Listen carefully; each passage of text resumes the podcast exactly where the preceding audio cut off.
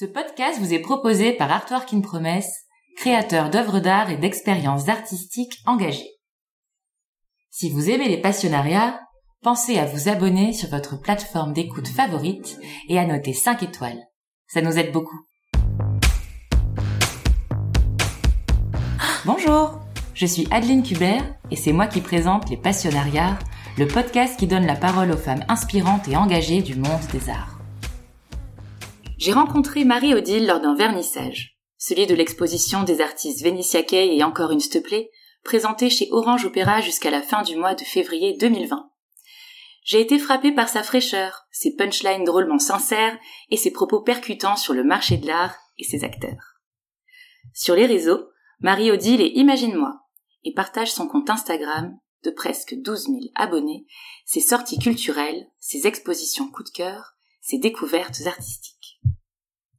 Là où d'autres tentent, mais peinent à atteindre plus de 2000 abonnés en postant dans leur feed une succession d'œuvres dans un ton très fiac, Marie-Odile assume les hashtags ArtSelfie pour diffuser le travail des artistes, pose en slim blanc embrassant un ours Orlinski sur la croisette et participe à Five Women Artists du National Museum of Women in the Arts, une campagne de quatre semaines qui met en lumière les femmes artistes oubliées de l'histoire de l'art.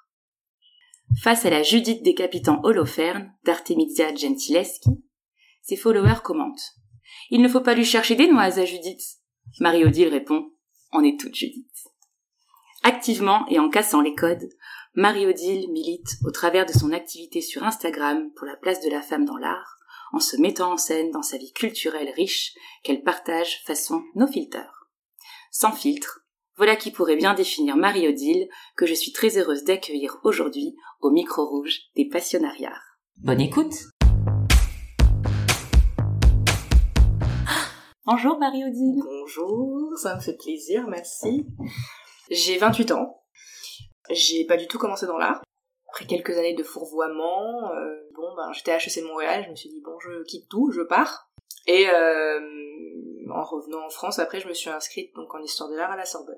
Je suis sortie diplômée d'un master. Puis après, j'ai pas mis très très longtemps à trouver un travail. Et je me suis dit, euh, Instagram, c'est plutôt pas mal quand même, c'est visuel, tout ça. Ça peut servir l'histoire de l'art.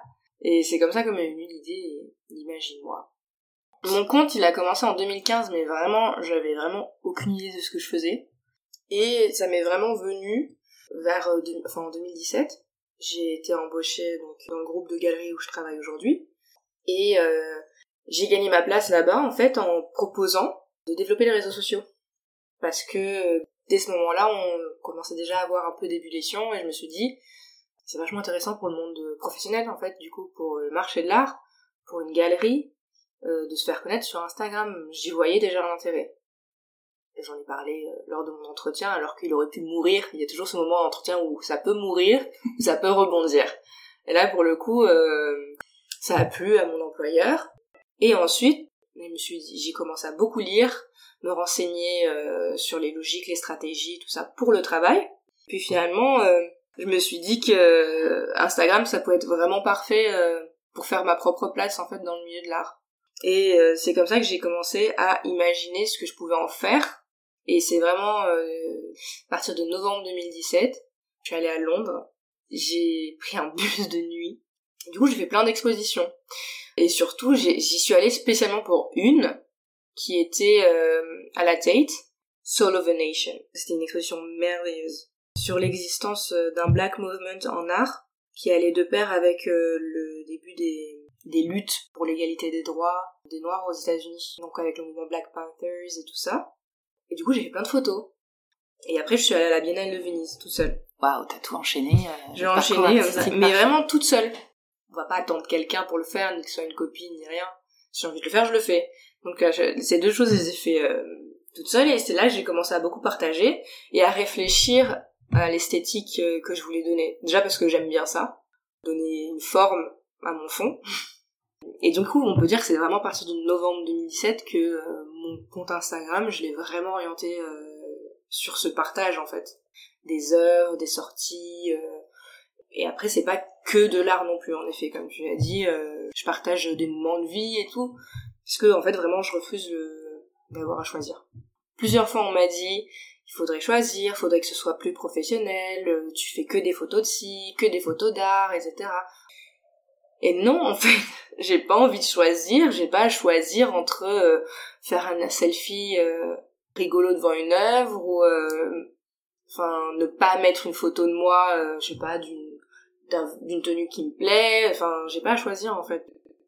La question je me dis est-ce qu'on demande aux hommes de choisir entre leur personne et ce qu'ils font euh, dans la vie? Pas forcément quoi. C'était ma question, qui te demande de choisir? Ben on va dire que j'ai eu des amis vraiment avant que le féminisme les contamine, c'était vraiment une question. J'ai retiré beaucoup de photos sur Instagram euh, qui étaient plus pertinentes ou que j'aimais plus, mm.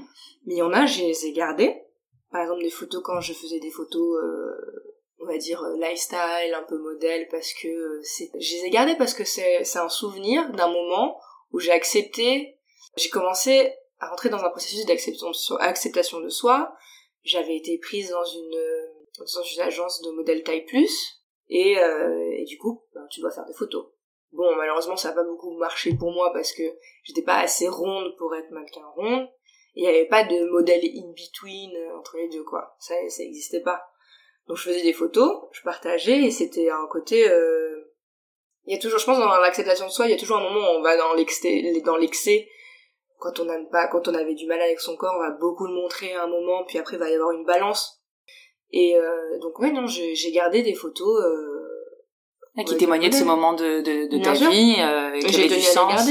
Mais c'est vrai que parfois on peut, ah, je peux recevoir des commentaires comme euh, c'était pas obligé de mettre ça comme photo, pourquoi tu les retires pas euh, bah, Je les retire pas parce que ça témoigne d'une évolution en fait. Ça témoigne d'une évolution et ça témoigne justement, euh, je pense que c'est un acte euh, réfléchi et qui fait réfléchir le fait de pas retirer. Dire ouais c'est sur internet.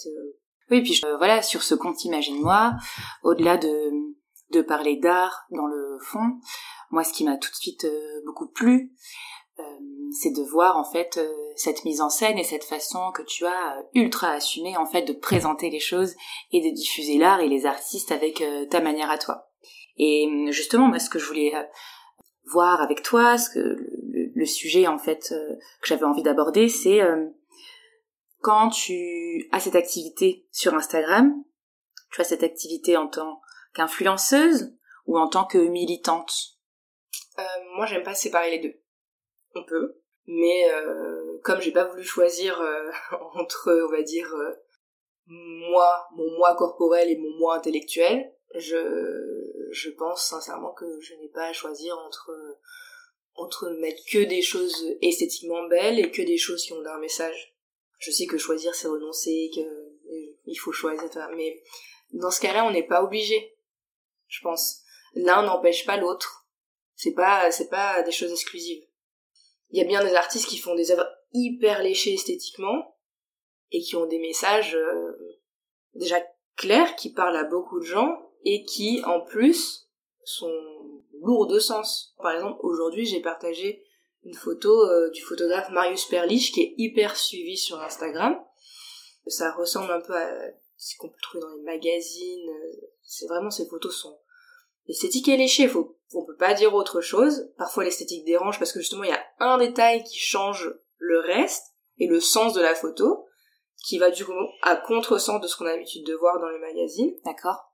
Et en l'occurrence aujourd'hui c'est une photo, euh, il, y en avait deux sur son poste et c'était euh, un close-up, un gros plan d'un visage, d'une fille qui sourit, alors une fille qui est dans les codes de beauté euh, d'aujourd'hui, lèvres pulpeuses, dents blanches, les pommettes hautes, qui sourit, Sauf que sur son visage est marqué I'm sad.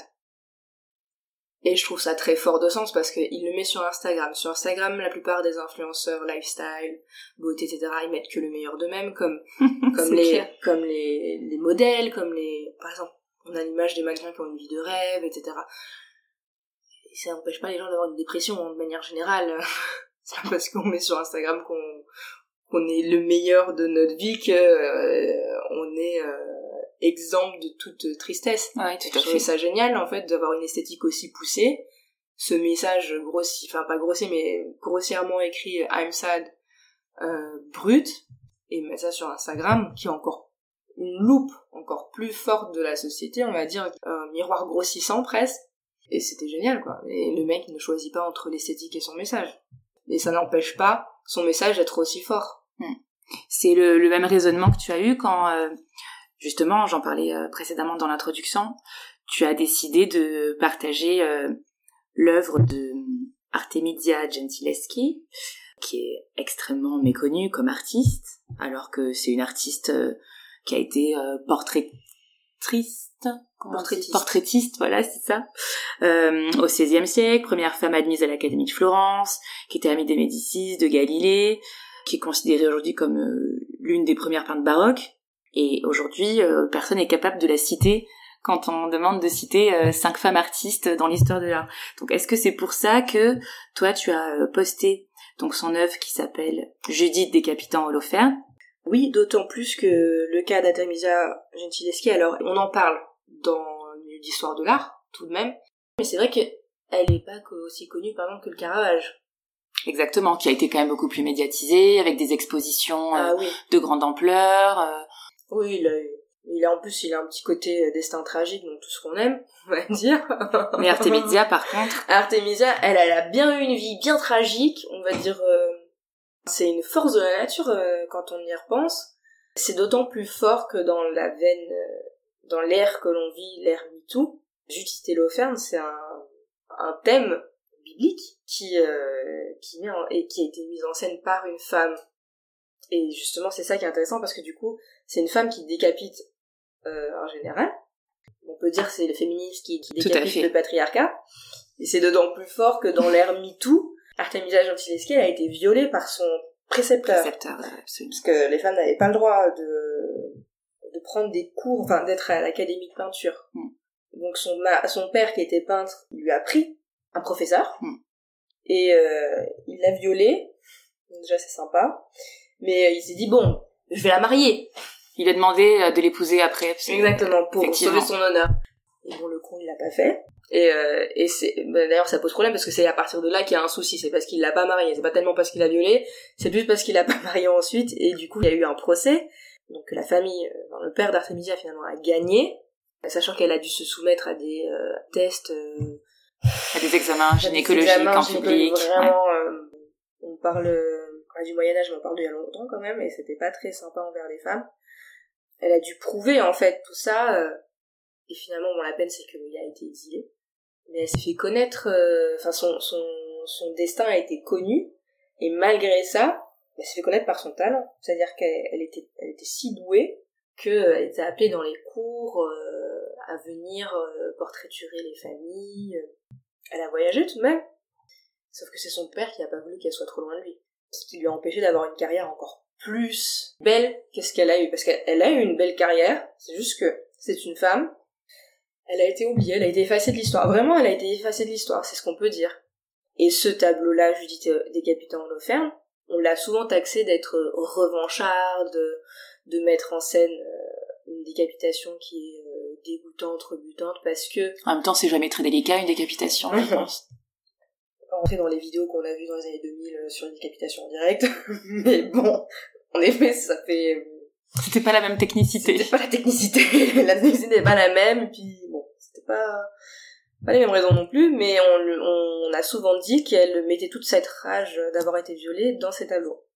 Est-ce que c'est vrai? Est-ce que c'est pas vrai? Est-ce qu'on peut pas juste lui reconnaître le talent en fait de, de retranscrire une scène? Oui, puis en même temps, est-ce que l'un empêche l'autre aussi? Est-ce que cette œuvre, euh, si même elle est exutoire, euh, est-ce qu'elle n'est pas merveilleuse euh, aussi? C'est ça, et cette œuvre est d'autant plus, enfin, ce thème-là était d'autant plus fort dans cette cette veine Five Women Artists. Donc mettre à l'honneur euh, pas que cinq femmes artistes, mais le but c'est que hmm.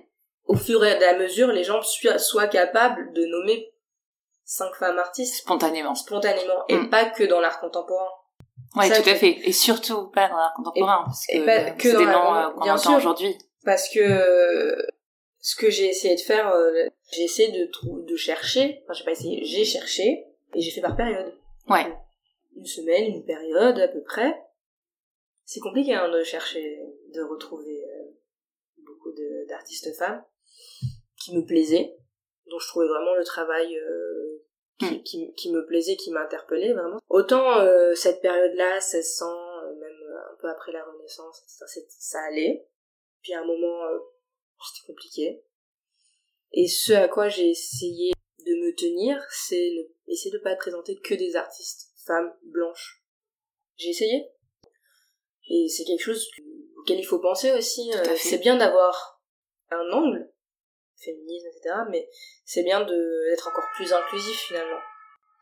Et c'est la question. Au début, c'est un exercice. Vraiment, c'est un exercice au début de se dire, de regarder ce qu'on a cherché, ce qu'on a trouvé, et se dire, est-ce qu'il y a des artistes non blancs? Est-ce qu'il y a des artistes non hétérosexuels? Ça peut aller, après ça peut aller dans plein de trucs, mais c'est vraiment une question qu'on peut se poser. Et si la réponse est non, faut se demander pourquoi. Tout à fait. Que soit parce que pas assez d'archives. En l'occurrence, on parle d'Instagram, des posts Instagram, donc c'est sûr que je vais pas euh, m'enfermer une semaine pour faire des recherches là-dessus. J'aimerais bien, mais j'ai un travail. Euh, mais c'est bien de se poser la question. Ok. Merci pour cet éclairage. Et du coup, euh, juste pour euh, clôturer sur ce sujet, euh, Judith et Holoferne, moi été extrêmement marquée par euh, voilà le commentaire d'un de tes followers qui disait oulala, faut pas l'embêter celle-là, elle a pas l'air commode, et toi qui réponds on est toute Judith. J'ai trouvé ça vraiment très marquant. Qu'est-ce que tu voulais faire passer comme message derrière cette réponse? Parce qu'il y a toujours un moment, on est c'est obligé qu'à un moment de sa vie, une femme est Judith, dans le sens où ce n'est pas juste une femme qui décapite un homme. Oui, parce que pour le rappel, Judith, euh, en décapitant euh, Holoferne, écarte la menace d'une invasion assyrienne et en, tuant donc ce général. Exactement. Le début de l'histoire, c'est qu'à la base, c'est une veuve. Elle propose son aide et euh, on lui dit non, quoi. Donc, euh, elle y va toute seule. Elle y va quand même. Et il y a un côté sororité parce qu'elle est avec sa servante, avec sa servante. C'est vrai, sa servante. Elle est pas toute seule. Dans la tête euh, elle y va et en fait elle joue des armes qu'elle a. Je, relis euh, l'histoire que j'avais faite du coup euh, via les posts. J'avais écrit toute pimpante et pimpée comme Jaja depuis la mort de son mari Siméon. Judith se présente avec sa servante et du vin très fort aux portes du camp ennemi dans le but de manipuler et de charmer le général Holoferne après un vaste banquet qu'il avait préparé en son honneur et lors duquel il s'était enivré de trop. Il avait bu il avait tenté de la faire boire aussi dans le but de euh, ah, de lui grimper dessus quand même hein. donc euh, elle y va en sachant très bien ça donc la suite c'est que une fois ivre et seule avec elle car tout le monde pensait qu'ils allaient conclure elle le décapite avec l'aide de sa servante et ramène la tête dans la ville et c'est comme ça qu'elle met fin au siège de la ville du Béthune. Si on analyse bien, elle utilise euh, ses charmes, qu'elle a en sa possession, et en fait, un peu comme au judo, je pense, c'est comme ça, on utilise la force de l'autre. Ok, je euh, suis pas assez calée en arts martiaux, mais c'est intéressant. C'est ça, on utilise la force de l'autre, enfin, ouais, la force de l'autre pour pouvoir euh, se sortir de situation. Donc euh, déjà, elle est partie un peu, elle avait pas de chance. elle avait le, le meilleur scénario, c'est, enfin le moins pire, c'est qu'elle en sorte vivante et violée mais elle est clairement à l'abattoir en y allant, et puis finalement, euh, elle a utilisé ses charmes pour s'en sortir, donc au bout d'un moment, c'est euh, une chose qu'on peut mettre en rapport avec plein de situations pour les femmes aujourd'hui. Tout bêtement, euh, je vais aller un peu loin dans mon truc, mais Nabila, on a l'impression que ça a mille lieux. Concrètement, elle a planté son... C'est pas si loin que ça, finalement, Judith et mais l'analogie est pas mal. J'avais oublié cette affaire. Ah J'avais complètement oublié cette affaire. Oui. Donc Nabila, elle, euh, ah ouais, bimbo, tout le monde a, enfin, elle a joué avec tout ce que les gens disaient d'elle. Aujourd'hui, euh, je pense qu'il y a pas mal de gens qui aimeraient euh, non ah. pas être elle, c'est pas ça que je dis, mais avoir sa réussite. Ouais, tout à fait, son empire qu'elle a réussi à construire. Son empire qu'elle a réussi à construire, etc. Tout le monde, tout le monde dit c'est une pain bêche, machin, ça. Non. Tout le monde dit que c'est, qu'elle est bête. Enfin, je sais pas si aujourd'hui ils disent encore ça. Mais euh, tout le monde a dit à un moment qu'elle était stupide. Oui, je pense qu'elle a pris un, un fleuve d'insultes. Voilà. Euh, des plastocs, etc. À quel moment avoir des implants, à des implants, ça t'empêche d'avoir un cerveau? Dites-le moi. Franchement, euh, elle est juste aussi, hein. elle est allée à contre-courant, euh, enfin elle n'est pas allée à contre-courant, elle est allée contre tous les flots de critiques négatives qui sont allés envers elle. Donc euh, dans un, on n'aura jamais le fin mot de l'histoire. Moi j'étais pas dans la pièce, mais bon, son copain s'est retrouvé avec un couteau dans lui. C'est vrai. Ok. Euh, ils ont été séparés. Tout disait pour que non, tu ne verras plus, etc. Et même en prison, euh, il me semble qu'elle a trouvé pour continuer à lui parler, etc. En fait, à chaque fois qu'on lui a dit non, elle a fait, elle a fait un peu comme ah bon? Attends, tu vas voir. Aujourd'hui, elle a un enfant, elle a une entreprise, même pas une seule entreprise, mais mm. une marque de cosmétiques. Je connaissais, je connais pas bien euh, toute sa vie. C'est juste qu'aujourd'hui, elle a, on sait que c'est une, une, personne qui a réussi. Je veux dire, au bout d'un moment, les gens lui courent après quand même. Oui, même des artistes qui puisent en elle euh, une nouvelle source d'inspiration moderne. Regarde, euh, une autre Judith, Zaya. J'y pensais. Zaya, c'est une Judith aussi. Pour moi, elle a, il lui est arrivé euh, un mal, enfin un malheur, d'être mis euh, aux yeux de tous comme ça. Euh, c'est un malheur aussi parce que je suis sûre qu'il y a des femmes qui ont fait la même chose qu'elle et que personne n'a jamais su parce tout à que fait, ça s'est pas retrouvé public, tout le monde va de son bon commentaire, etc. Ouais. cet été, était dans, dans un film quoi. Elle a eu, elle a défilé pour Jean-Paul Gaultier, elle a sa propre marque de, de sous-vêtements. Elle utilise euh, totalement les ce qu'on ce qu'on veut imposer à la femme. Et je pense que ça ça dérange encore plus. Ouais. Elle décapite complètement l'image de la femme que ils veulent qu'on soit, qui est décrite en même temps, et elle en fait quelque chose. Donc oui, elle est Judith aussi quoi. Après, c'est pas obligé de prendre que des destins euh, comme ça. Euh, tous les jours, on est un peu Judith. Vraiment, c'est, j'en suis persuadée. Mona Chollet, elle je suis sûre qu'elle serait d'accord avec ça, je pense. J'espère que je pourrais lui poser la question au micro rouge du passionnariat. Faudra me le dire, faudra m'envoyer un, un DM pour ça. Non, mais très euh, en, phase avec ce que tu avec ce que tu dis, avec ce, cette manière aussi, euh, ce rapport au corps, d'assumer euh, pleinement et d'aller contre le flot d'insultes et le tribunal euh, que sont aujourd'hui aussi les réseaux sociaux.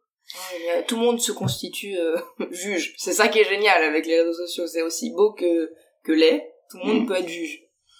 Je me souviens, la marche, l'année dernière, je suis allée à la marche. À la marche Nous Toutes? Oui. J'y suis allée. J'avais posté une photo en rappel de des féministes d'avant. La première vague. La première vague, exactement j'ai mis un string par-dessus mon jean. Ok. Et ce que j'adore en fait, c'est mêler les références. Donc il y a ça, par rapport au soutien-gorge, etc. Et il y avait euh, bah, Britney Spears. Elle a déjà mis un string par-dessus son pantalon Dans Slave for You. Ah, j'adore Britney Spears, pourtant c'est étrange. Ok. Elle avait un string par-dessus son son jean. Euh, je suis allée défiler comme ça. Euh, j'avais fait mon panneau. J'avais même fait un panneau pour mon pour mon copain. C'était euh, nous tous avec elle toutes. D'ailleurs il était vachement repris euh, cool. euh, à cette marche là euh, il avait fait euh, d'ailleurs j'étais un peu un peu vexée parce que je lui avais fait son panneau. Déjà je, je l'ai eu à coup de combien tu m'aimes combien tu viens avec moi à la marche. Il m'a dit d'accord. C'est comme ça que je l'ai eu. Je lui ai fait son panneau. Nous tous avec elle toutes. C'est lui qui fait la une j'avais le seum classe non mais vraiment j'avais c'est pas parce que j'étais jalouse c'est c'est grâce à moi que tu y es, tiré, je t'ai fait ton panneau et c'est toi qui en première et en fait ce qui m'avait un peu vexé, j'ai fait oui tu fais de la propagation de mes luttes etc. il m'a dit mais tu parles dans un délire complet, je fais non pas du tout parce que les gens quand ils t'ont dit ouah bravo etc. Tu aurais dû dire ce n'est pas moi c'est elle. Ou alors c'est grâce à elle. Oui j'y suis allée pour soutenir machin etc. Non t'as rien dit. Du coup j'ai fait oui j'étais j'avais le seum. T'as bien fait. On peut dire ça. Il a fait la une de quoi? Je crois que c'était euh, le Parisien. Ah ouais, quand même. Ouais, moi j'étais juste dans le 20 minutes. c'est déjà pas mal. D'accord. Mais quand même. oui, un peu de jalousie, d'accord, ok. Mais bon. euh, j'ai posté une photo, donc, de moi, euh, de dos, avec mon jean, mon string par-dessus et mon, mon panneau. Et euh, je me rappelle, j'avais fait des stories. Bon, déjà, il y a les, il y a les femmes euh, qui euh, disent qu'il n'y a pas besoin de féministes presque, qui disent qu'ils n'ont pas besoin de féministes. Je suis pas là pour leur dire qu'elles ont besoin, etc. Mais c'est juste qu'au bout d'un moment, tu le sais qu'il y a des problèmes quand même. Tout de même. Enfin, faut pas, faut pas battre plus 3 pour comprendre que Enfin, faut juste ouvrir les yeux, mais quand t'as ouvert les yeux, tu peux plus ne les, tu peux plus les fermer. Ouais, et puis possible. tu peux plus Et puis tu, tu fais que découvrir des choses. euh, C'est pas qu'on voit noir partout, c'est qu'il y a plein de niveaux où euh, on est, euh, on a des bâtons dans les roues, quoi. Il y a plein de niveaux. Alors euh, les gens disent oui, mais c'est bien se faire payer le restaurant, etc. Je dis au bout d'un moment, quand t'acceptes un date parce que t'as la dalle et que tu vas, tu peux pas te payer ton resto. Je veux dire, euh, le psy, ça se paye, tu vois. Quand tu fais le psy de ton date, ça se paye aussi. Voilà. Tout simplement. Donc euh, ce, on m'avait dit, euh, oui, enfin, aller défiler, etc. T'as vu ce que tu mets sur Instagram euh, par rapport à mes photos, les choses comme ça. Bon, rien de bien fou sur mes photos. Et encore, j'ai pas posté... je veux dire, une fois, une photo que j'ai fait avec une, pho- une photographe géniale qui s'appelle Viviane Mock, qui fait beaucoup de nuits artistiques, qui à un moment cherchait des modèles ronds, rondes. J'aime pas trop ce mot d'ailleurs, je, je déteste qu'on me dise mais bon. Tu C'est- préfères qu'on dise quoi? Ben rien, juste euh, des modèles. So- Soyons tous sur un sur un pied d'égalité, peut-être pulpeuse, voluptueuse, etc. Ça, je veux bien. Donc elle en cherchait, elle a fait appel à l'agence dans laquelle j'étais, et euh, elle m'avait sélectionné. Donc j'ai fait les photos. Celles-là, par exemple, je les ai pas, je les ai pas postées en entière. Mais concrètement, mes faits, c'était en double page d'un magazine ensuite. Ben, ma mère était fière. concrètement, j'ai fait, maman, j'ai mes fesses en double page dans un magazine. Waouh, trop bien, envoie-moi, j'envoyais à toute la famille. On n'est pas du tout... euh, que va penser tes parents, etc. Pas du tout, là. Mais euh, bon, en l'occurrence, le rapport au corps, il est un peu particulier parce que ma mère est brésilienne. Et euh, ça compte énormément dans le culte du corps, tout ça. Enfin, j'en ai souffert à un moment vraiment très fort parce qu'en l'occurrence, je j'ai eu des petits soucis. Euh, pour ma mère, j'étais jamais assez fine euh, parce que euh, elle arrive en France et pour tout le monde, la française, elle est mince. Mais bon, ça c'est une française de de, De France Gall. de- non, non, de l'entre-deux-guerres quand il crevait la dalle ou un truc comme ça. Mais aujourd'hui, c'est pas que ça. Après, la parisienne, c'est encore euh, l'Angéline comme... euh, comment elle s'appelle? Inès de la Jange, Sange, Janine Damas et tout ça. Carla Bruni. c'est vrai, la parisienne, c'est... française. Oui, c'est vrai. Mais quand on pense aujourd'hui euh, la parisienne, la Oui, c'est française, en train de changer, euh, c'est en train de changer. j'espère. Et euh, je suis perdue. Ton rapport au corps, euh, Rapport au l'éducation. corps, voilà, très, donc avoir une mère très à cheval dessus, euh, jamais assez mince, euh, toujours trop grande, trop ou pas assez, jamais bien. Aujourd'hui, je comprends euh, la femme qui est ma mère, ce qui aide beaucoup à comprendre des choses dans son éducation. Mais du coup, euh, faire des photos, être dans une agence euh, de mannequin taille plus, même si euh, concrètement j'ai pas beaucoup beaucoup bossé, hein, parce que euh, j'étais pas assez, euh, j'étais pas assez forte, j'étais pas assez en chair, et en même temps je l'étais trop pour d'autres. Difficile de trouver sa Voilà. place quand on cherche Donc son on image. revient là-dessus. sur trop et pas assez, mais faire des photos ça m'a fait beaucoup de bien. À s'approprier son corps, à euh, apprécier, euh, connaître ses... euh, qu'est-ce qui, qu'est-ce qui peut nous mettre en valeur ou pas, tout ça, être bien dans son corps, ça aide aussi à être bien avec, enfin ça peut aider, aider à être bien avec soi-même.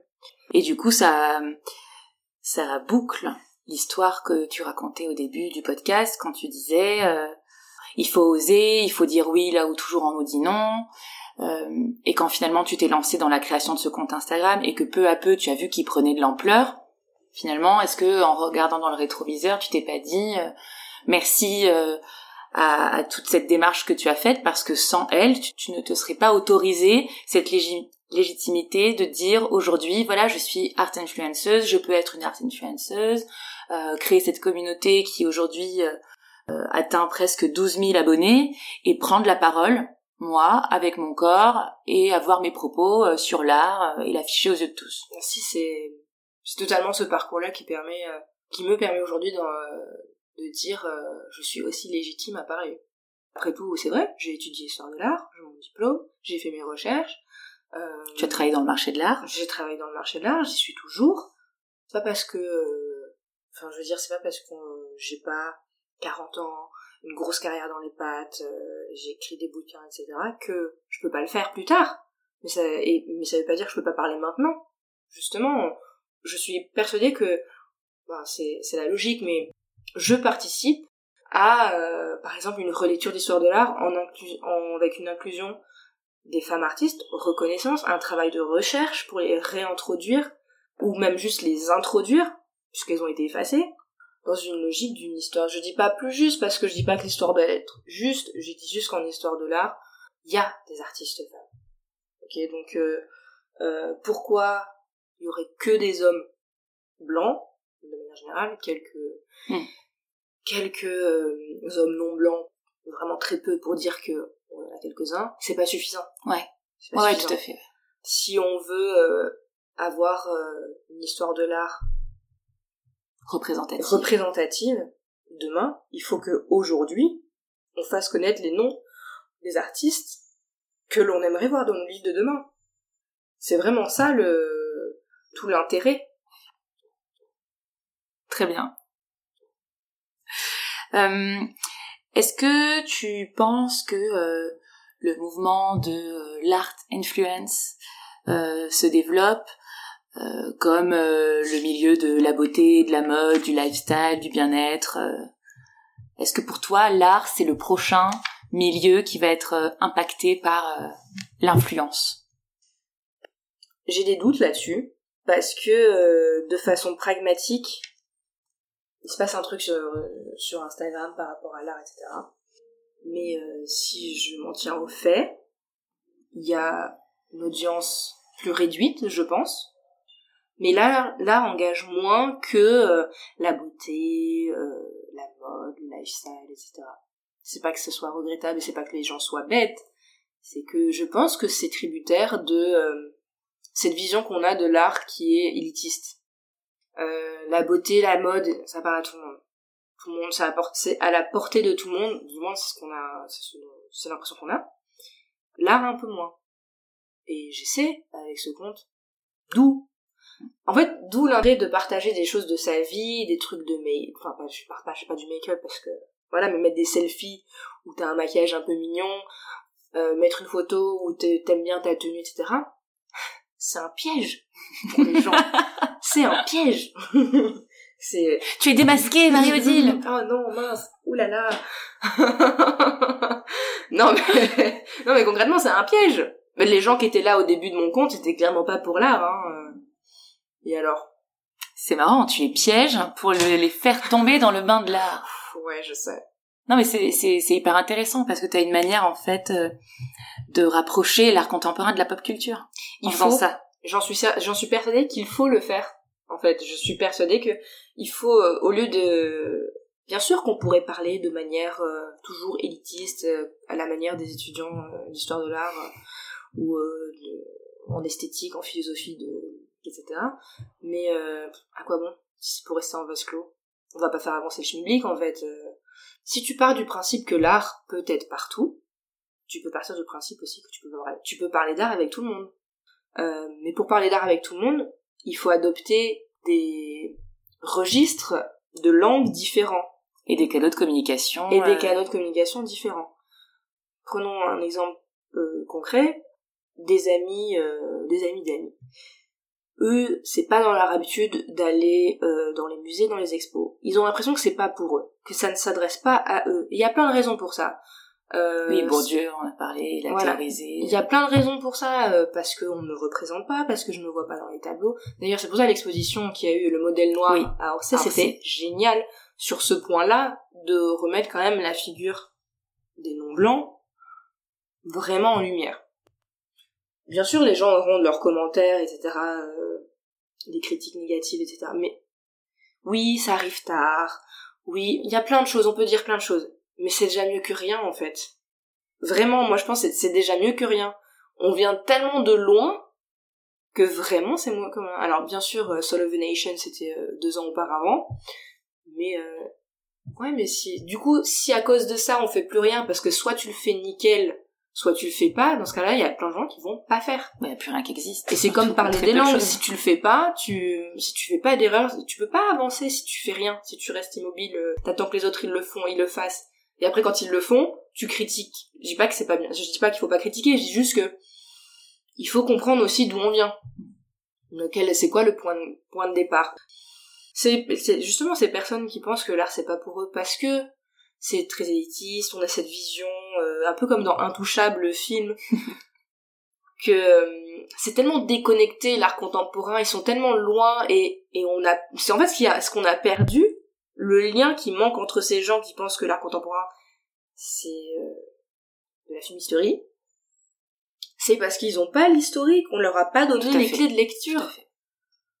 Si, euh, enfin, ils ont pas les clés de lecture, donc ils savent pas euh, pourquoi les gens un jour ils ont décidé de lancer des, de la peinture sur. Euh... Il y en a qui peignent avec du dropping. Il y en a, genre Yves Klein qui peint avec des corps de femmes. Oui, ou que des monochromes bleus. Des monochromes bleus. Et n'empêche, c'est dur à faire un monochrome bleu, en vrai. Est-ce que vous avez déjà essayé de le faire, quoi? Je pense que n'importe quel monochrome est super dur à faire. C'est super dur à faire. Moi, je, me suis lancée pour projet de le faire un sur un petit carré, sur une petite toile. Vraiment, je, sais que je vais galérer. Je le sais. Par exemple, un autre exemple, et euh, il y a beaucoup de gens, par exemple, qui eux vont se tourner vers le street art en pensant que c'est pas vraiment dans l'histoire de l'art, c'est hyper underground et tout. Mais de fait, le street art fait partie de l'histoire de l'art. Bien sûr. Il fait partie de l'histoire de l'art, comme et en plus, il fait partie aussi de la pop culture. Ouais, puis un truc aussi dans l'art qui est euh, beaucoup perçu par euh, euh, voilà les gens qui, qui ne sont pas dans ce milieu ou qui n'y sont pas sensibles, notamment par par manque de connaissances, c'est que l'art ça doit être difficile, ça doit être le résultat de quelque chose qui est difficile à faire, à peindre, à danser, à jouer, pour que ça soit de l'art. Parce que si c'est fait facilement, c'est que c'est pas de l'art. Mais il y a pas qu'il y a un truc là-dessus. Mais là, on reste sur un, c'est un peu une vision archaïque de l'art. C'est la, vision de la souffrance, du poète maudit. Euh, limite, si tu meurs pas, t'es pas un artiste, quoi. Bref, c'est un peu extrême ce que je dis, mais ça revient toujours au côté, euh, faut, c'est une initiation en fait. L'exemple le plus, enfin, que je prends toujours et régulièrement parce qu'on arrive souvent à me dire oui, toi tu travailles dans l'art et tout. Ah ouais, mais il y en a, ils font n'importe quoi. Non, mais regarde, ce truc c'est dans un musée. Euh. Alors je prends l'exemple. 5 ans aurait fait pareil. Ah mais ça j'adore cette phrase quand je vais dans les musées. Vraiment, euh... moi aussi je peux le faire. Euh. Alors oui, peut-être, mais ce que je dis c'est regarde la date de l'œuvre, à quel moment ça a été fait. Parce que en l'occurrence, l'exemple que j'ai envie de prendre, c'est Carré noir sur fond blanc de Malevich. Malevich. Peut-être que la plupart des gens ne prendraient pas Malevich pour un fumier s'ils connaissaient le contexte de l'œuvre. Tout à fait. Est-ce que tu peux nous en parler? Bien sûr. Alors, j'ai eu la chance de voir euh, une reconstitution de l'exposition originelle, qui était donc l'expo 0.10 euh, en 1915, qui euh, se trouve être aussi la dernière exposition futuriste de tableau. 1915, 14-18, c'est quand même la guerre. L'œuvre, elle est placée dans un coin, qui est initialement est la place des icônes religieuses. D'accord. On est déjà passé le côté, le début de l'abstraction, c'est euh, comme euh, il y a un côté très historique lié à la guerre, c'est si cette société nous a mené à une guerre aussi horrible que 14-18, hmm. surtout après 18 euh, au niveau de l'art, c'est que la peinture c'est du mensonge. Vouloir représenter ce que l'on voit, c'est inutile. D'accord on, on, part euh, de, choses comme ça, on va aller plus loin dans la peinture. Oui, ces gens savaient pas, hein, mais euh, la question c'est pourquoi je vais représenter quelque chose que je peux voir si je peux le voir, surtout que maintenant il y a l'appareil photographique. Quelle est l'utilité? Voilà, à part, euh, comme tu dis, l'effort, suer, signer de sa de sa sueur et de son sang, la peinture. Donc, quand il a mis ça, est-ce qu'il y pensait ou pas, mais toute sa vision de euh, conscience cosmique, se libérer, libérer la peinture du monde et des objets pour conduire la peinture vers la sensation pure et non pas la représentation. Euh, c'était ça son idée. Donc euh, au lieu de le présenter comme un fumier, on peut dire un peu que c'était un peu un Michael Youn de l'art et qu'il arrive, il a fait Morning Live dans tout le milieu quoi. le gars, il a tout cassé. il était pas tout seul, mais il a mis un gros coup de pied dans la fourmilière en faisant ça quand même. J'ai envie de dire, faut avoir un gros utérus pour accoucher de ça quoi. Donc euh, voilà, si les gens connaissaient connaissaient plus cette histoire, ils seraient libres de dire oui, euh, c'est euh, c'est facile à faire, etc. Mais bon, tu regardes de plus près le carré blanc sur fond blanc, c'est pas du vrai blanc, c'est du blanc cassé. Bon, tu rentres dans les détails, on n'a plus fini. Et c'est ça qui est intéressant. Parce que c'est ça que j'aime, c'est si tu dis aux gens euh, avec des mots un peu plus euh, actuels et moins euh, moins chiants, des mots moins chiants, si tu leur racontes l'histoire, ouais, ben ça les intéresse et du coup ils se disent ah d'accord, c'est c'est génial. Moi, j'ai les plus belles victoires, j'en suis hyper fière. C'est des amis, euh, des amis d'amis qui, euh, pratiquement j'avais mis les pieds dans un musée. Moi, c'était le premier dimanche du mois, musée Picasso, gratuité, voilà. Donc, euh, ben, nous on va là. Ah ouais, bon ben on va vous, vous accompagner. Je pensais jamais qu'un jour ils allaient, ils allaient avoir envie. Je l'aurais jamais imposé. Et c'est ça qui est génial. Ouais, bien c'est que tu as créé l'envie. Exactement. Et c'est ça que je, fais, je veux faire avec mon Instagram. C'est créer l'envie. C'est pour ça que c'est imagine-moi aussi. C'est pas regarde-moi, je suis. C'est imagine-moi. Tu as le choix. Donc là, ces gens-là, je les ai jamais tannés pour euh, me suivre en expo. Euh, souvent, je peux être toute seule dans, une expo, dans des expos et ça fait plaisir quand on me dit ah la prochaine fois, dis-moi, je viens avec toi. C'est génial. Et moi, j'ai tout gagné. C'est ça être influente finalement dans toute cette histoire. C'est que c'est ça là, être influente dans, dans, du coup en art, dans le milieu de l'art, c'est donner envie que les gens se déplacent pour aller voir euh, de l'art. Donc ils sont venus. C'était Picasso et Calder. Et ils ont tellement... En fait, au bout d'un moment, tu donnes un peu d'espace.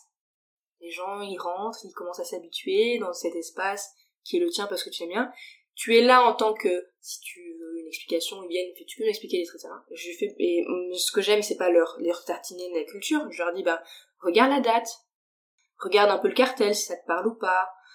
Remets-toi en tête les contextes en fait parce que l'art n'existe pas tout seul dans une sphère détachée de tout. Exactement, c'est attaché à l'histoire. Exactement.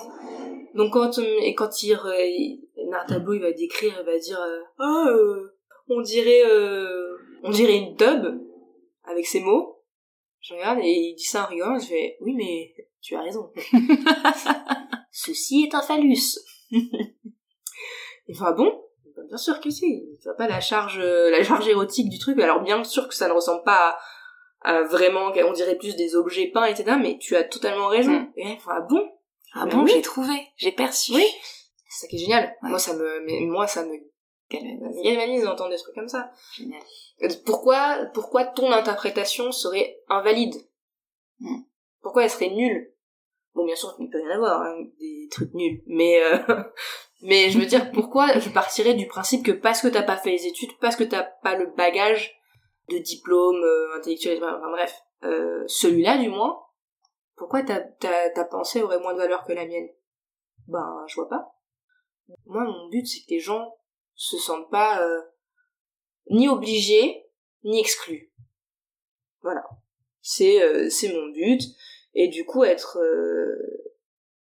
dans ce milieu-là, c'est un peu compliqué de mesurer la suite de cette, ce début d'émulation euh, sur, sur Instagram. Parce que, euh, comme je disais, il y a moins d'audience. Mais bon, ça va y venir.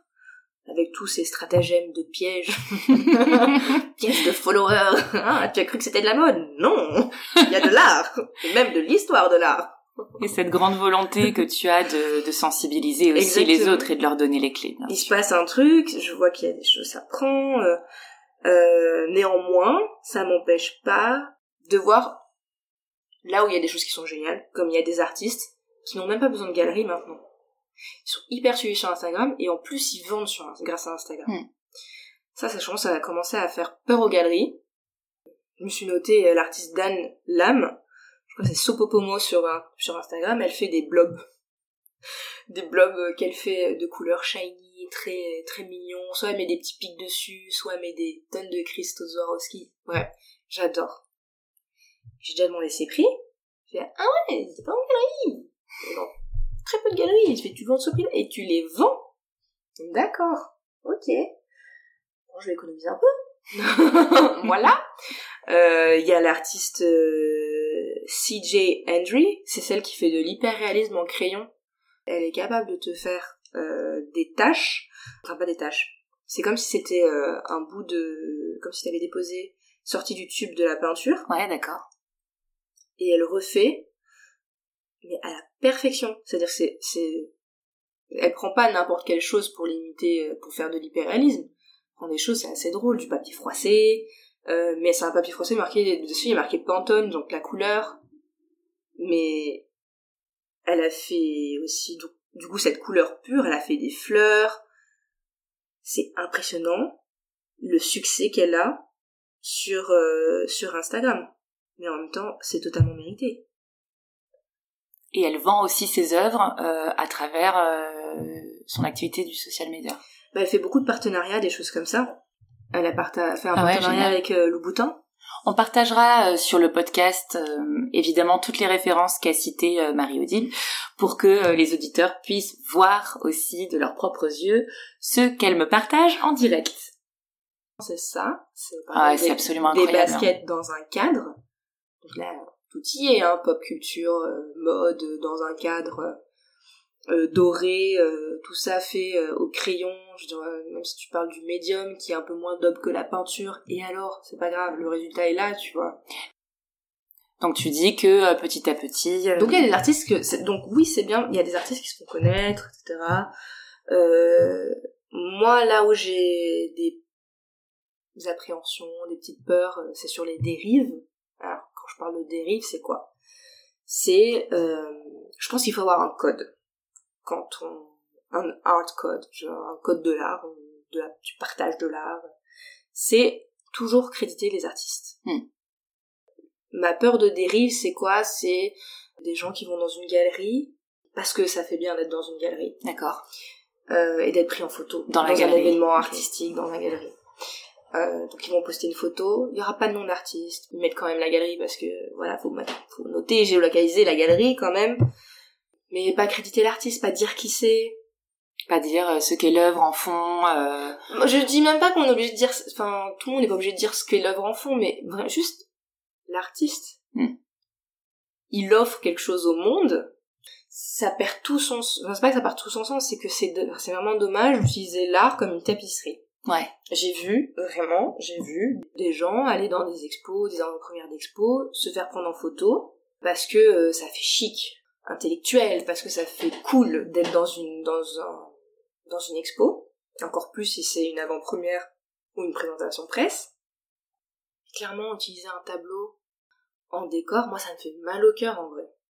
Ça me fait mal au cœur surtout si derrière il y a on me dit pas quelle quelle œuvre c'est quel artiste hmm. euh, une petite date pas grand chose mais c'est c'est en fait c'est utilisé du coup c'est vidé de son de tout vider de son essence l'œuvre d'art, totalement.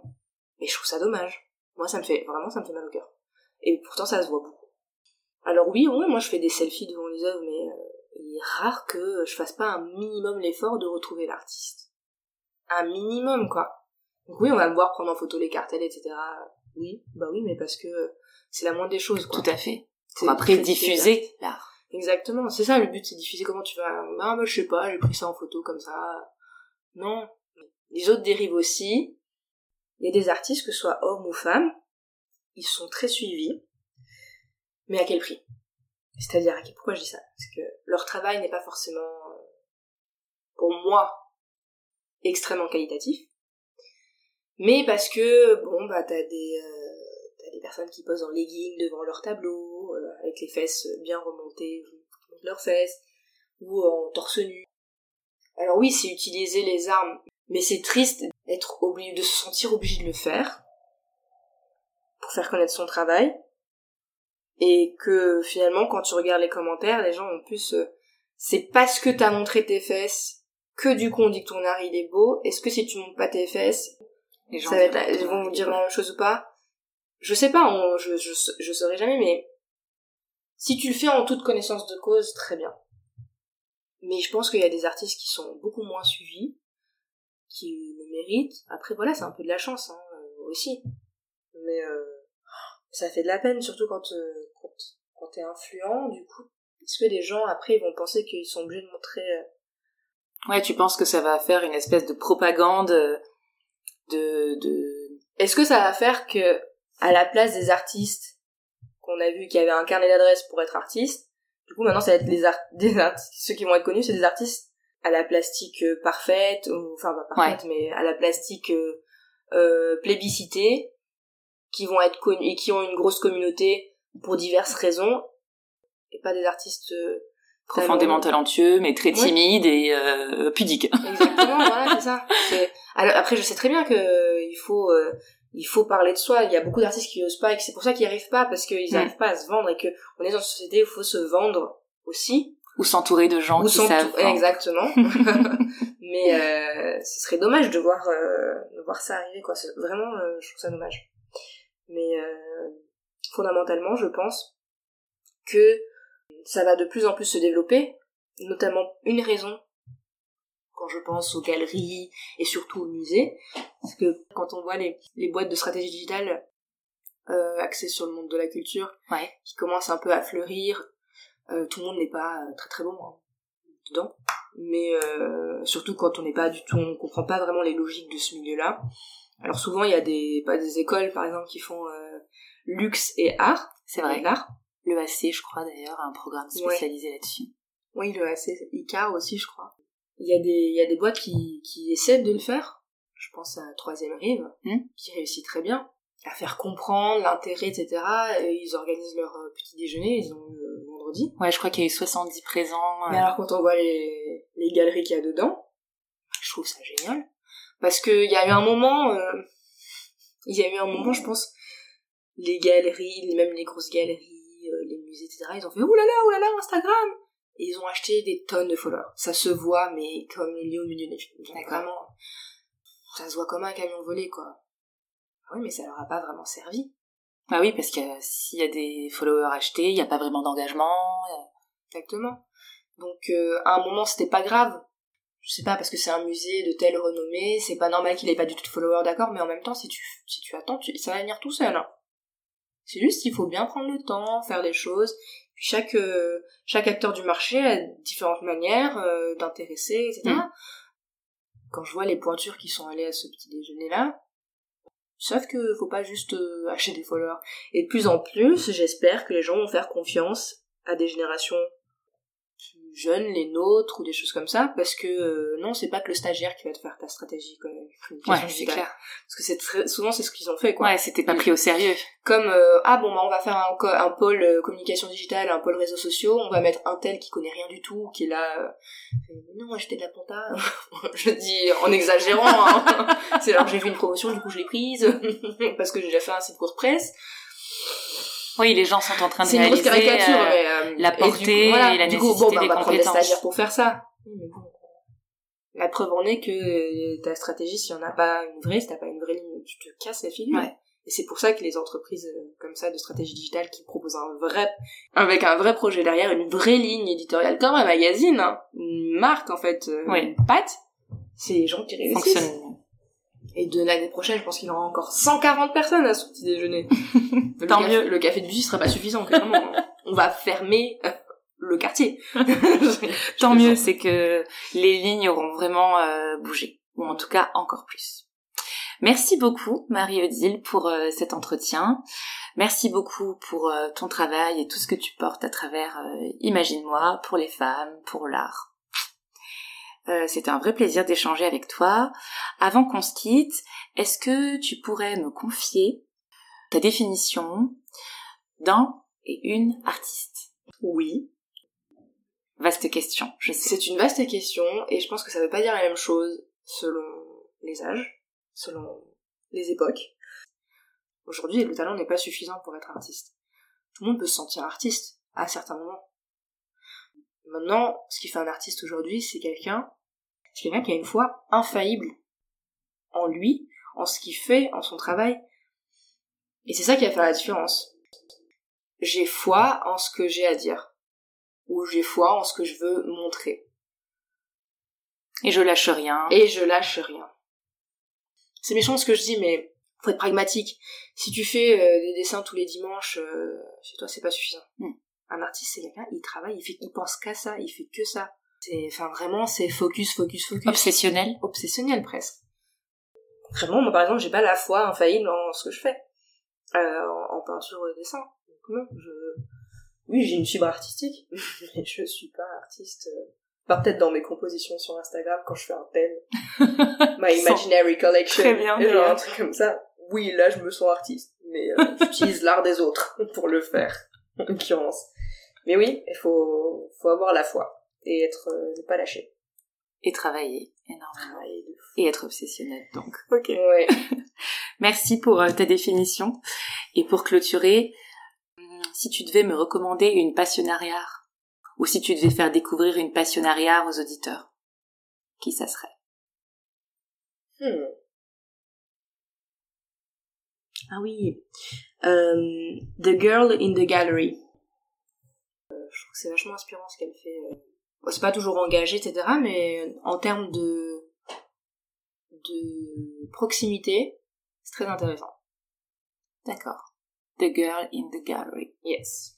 Je regarderai donc. Et nos auditeurs aussi. Oui. Merci beaucoup, Marie-Odile. Merci à toi. Et à bientôt peut-être. Et à bientôt, c'est sûr.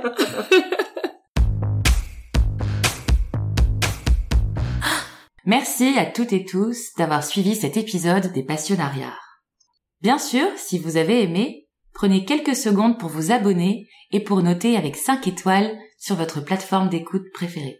C'est facile et ça nous aide beaucoup à diffuser la parole de ces femmes inspirantes. Pour finir, vous pouvez rejoindre la communauté des passionnariats sur Instagram et consulter le site lespassionnariats.com pour augmenter vos expériences auditives. À bientôt pour un nouvel épisode!